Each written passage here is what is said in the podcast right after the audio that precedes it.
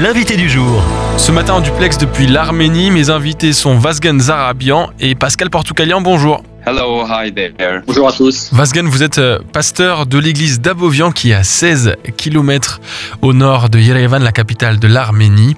Et vous, Pascal, vous êtes franco-arménien, vous habitez à Yerevan. Et vous allez traduire cette interview. Alors, il y a deux mois, le 19 septembre dernier, l'Azerbaïdjan a attaqué le Haut-Karabakh, menant à l'exil et à l'exode de plusieurs dizaines de milliers de personnes en Arménie. Quelle est la situation actuelle?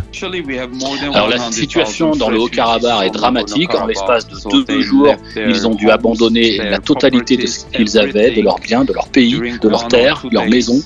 Ils sont, ils sont arrivés, ce sont 100 000 personnes qui sont arrivées euh, sur le territoire arménien et moi, avec mon église, euh, nous, nous apportons une aide euh, humanitaire euh, et puis euh, une écoute et de, des échanges avec ces populations. Et qu'est-ce que vous voyez, qu'est-ce que vous ressentez quand vous marchez dans les camps de réfugiés Ils sont particulièrement traumatisés et spécifiquement les enfants parce que ils ont vécu avant, avant de devoir quitter le, le territoire, ils ont vécu neuf mois sous un blocus strict et pendant lequel ils ont manqué de tout et en particulier de nourriture. Et après cela, lorsque l'Azerbaïdjan a soudainement bombardé euh, les positions arméniennes, de nombreux enfants étaient à l'école à ce moment-là et ils ont été euh, complètement euh, effrayés.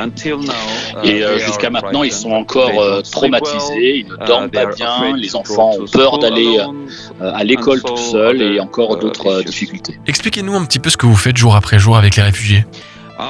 Nous les, nous les aidons euh, de toutes sortes euh, de manières. Nous, nous, leur apportons une aide euh, psychologique, bon, l'aide alimentaire bien sûr, mais nous leur apportons aussi de l'espoir. Nous discutons avec eux.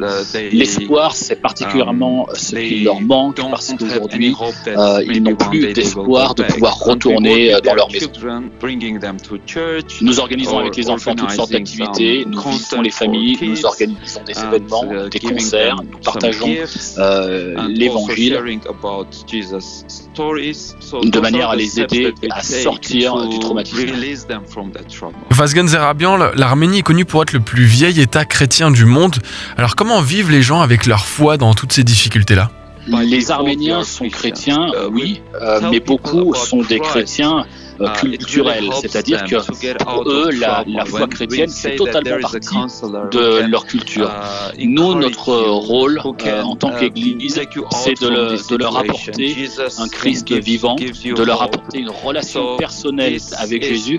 Et quand on va sur ce, sur ce terrain-là, après avoir vécu un christianisme sociologique, culturel, eh bien, on arrive à, à avoir des discussions euh, très profonde avec eux. Est-ce que vous pouvez nous décrire la relation entre les réfugiés et les Arméniens sur place?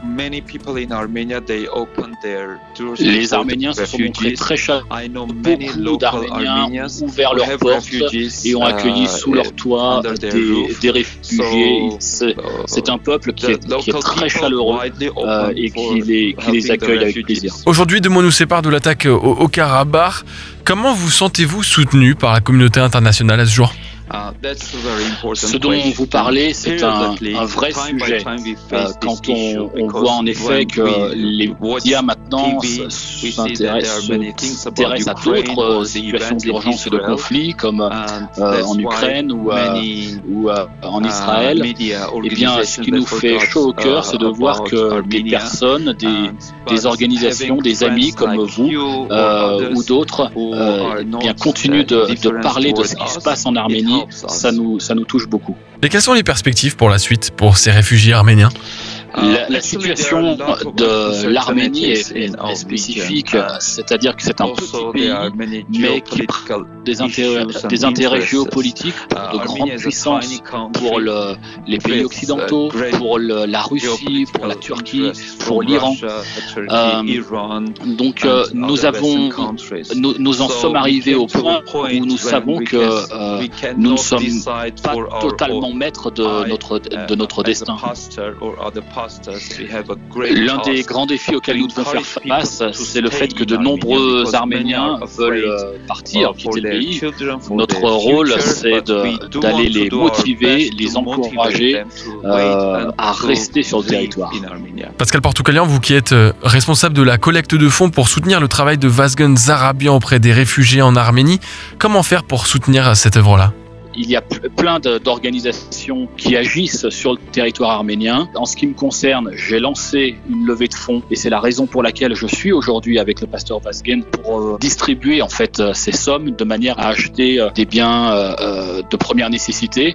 On a, passé là une commande de, de 800 manteaux pour les réfugiés, des produits d'hygiène, du matériel pour l'animation des enfants, etc.